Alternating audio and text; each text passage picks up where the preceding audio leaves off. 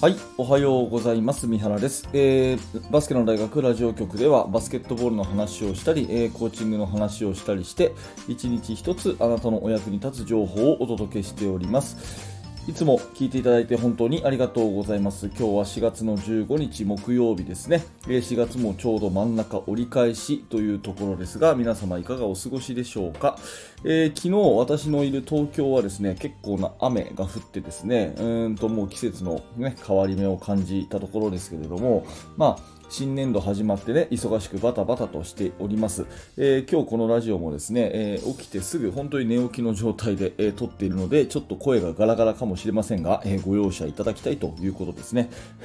では、えーと、今日のお話は何かっていうと、オフェンスの主役とはというタイトルなんですが、結論を言うとですね、えースペーシングとタイミングだと思ってます。えースペーシングとタイミングだと思っています。で、えーと、今日もですね、またいただいたお便りを読ませてください。最近ですね、すごくメルマガの方で、えまたはですね、このラジオのコメント欄の方でですね、えーいろんな方のお声をいただくことが多いのですが、すごく面白い興味深いですね、えー内容、お便りをいただきましたので、そちらを皆さんに一緒に学びたいと思います。えーこんな内容です。えーと、ドリブルなし5対5をやってみました、えーここ2週間ほど継続して練習に取り組んでいますが、とても面白い現象が起きています。えー部員が8人と少ないので、ドリブルなしの練習は4対4でやってますが、以下の条件です。えー青と白の2チーム、えーメンバーはいつも固定。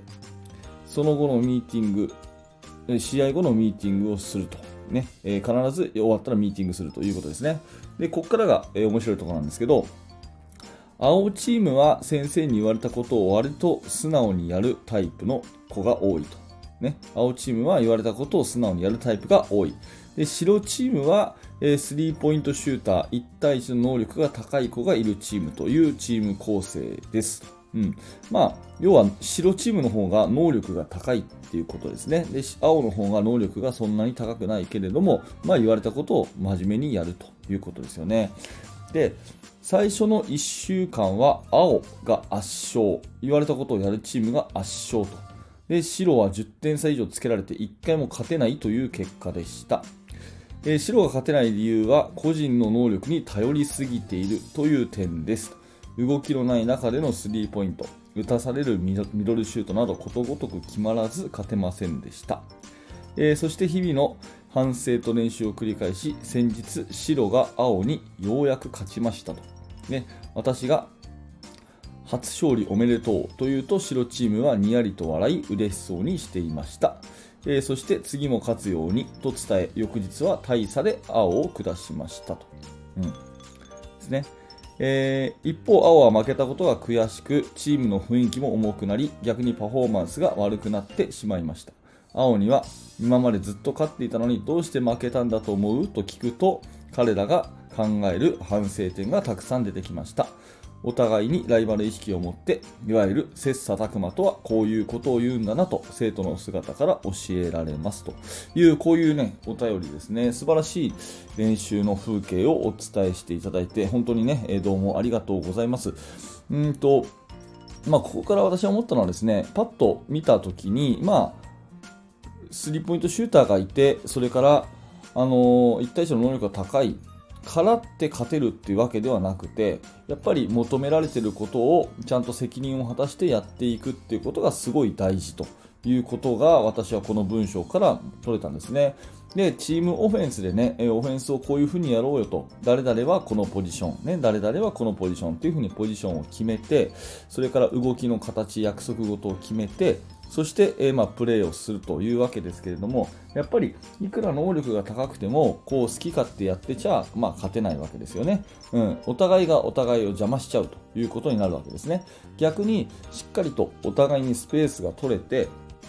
うん、そしてプレーのタイミングがいいと、リズムがいいというふうになれば、その個人の能力が多少なくてもですね、お互いがその能力を引き出すような、そういう関係になるという風になるので、やっぱりオフェンスの主役っていうのは、誰か1人とか、うん、このこの選手がうちのチームの主役だとかっていう考え方よりは、やっぱりそこはタイミングだったり、スペーシングだったりっていう風なところを主役って思ってたチームの方が安定して勝てるんじゃないかなっていう風に思います。はい。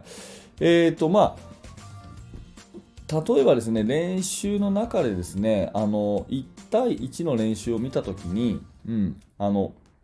すごく上手い子がいたとしてもですね、2対2、3対3、4対4、5対5っていう風に人数が増えていけばいくほど攻めにくくなっちゃったらダメなんですね。うん、逆に1対1の練習ではそんなにこう能力があるように見えないけど2対2になると3対3になると4対4、5対5って人数が増えれば増えるほど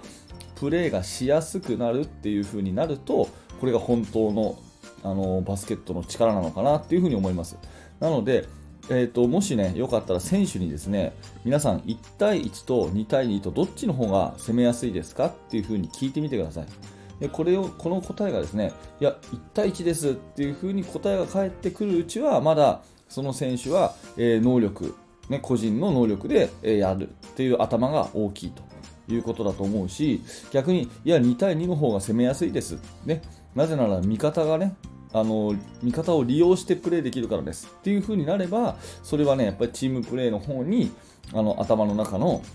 ちゃんと理解が進んでるっていうことになると思うので、えー、なるべくですね1対1だけじゃなくてやっぱり2対2で、えー、味方を利用しながらタイミングやスペーシングっていうものも利用しながら攻められるっていう風になるといいと思います。ねえー、まあ、そんな風にですねちょっと今日はあのーいただいた、ね、お便りから感じましたので、えー、皆さんにも同じような考えでですね、えー、何らかヒントになればというふうに思ってお話をさせていただきました。やっぱりね、能力だけでやるっていうふうになると、なかなかね、えー、相手が弱ければいいですけども、同じぐらいの実力になったらですね、やっぱり最後はミスが多くなって勝ちきれないっていうことが私の経験上も多いもんですから、なるべくあくまでもですね、チームのオフェンスの主役っていうのは誰々ということではなくて、スペースやタイミングが主役だよというようなことは伝えてあげるべきかなというふうに思いますし、うん、1対1よりも2対2の方が攻めやすいはずだよと。なぜなら味方を利用できるからねっていうようなね、そんな話も、選手たちに伝えていくとですね、あのーまあ、チームファーストっていうか自分のあの役割を果たして必要なことをやってねやりたいことをやるっていうよりはあの必要なことをやってちゃんとオフェンスが5人がちゃんと連携するというようなねそういう雰囲気のチームになるんじゃないかなというふうに思いましたので今日はこんなお話をさせていただきました。はい今日のテーマはオフェンスの主役とはということで、えー、スペースとタイミングこれを主役にするといいですよというお話です。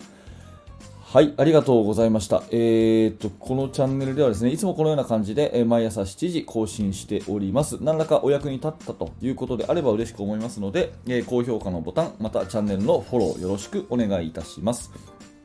そして現在ですね、え指導者の方向けに無料のメルマガ講座というものをやっております。えこちらメールアドレスだけで登録していただけますので、え1通目のメールでですね、あの練習メニューの作り方という動画教材の方を無料でプレゼントしております。えもし興味のある方は概要欄から覗いてみてください。はい、え、本日も最後までありがとうございました。三原学でした。それではまた。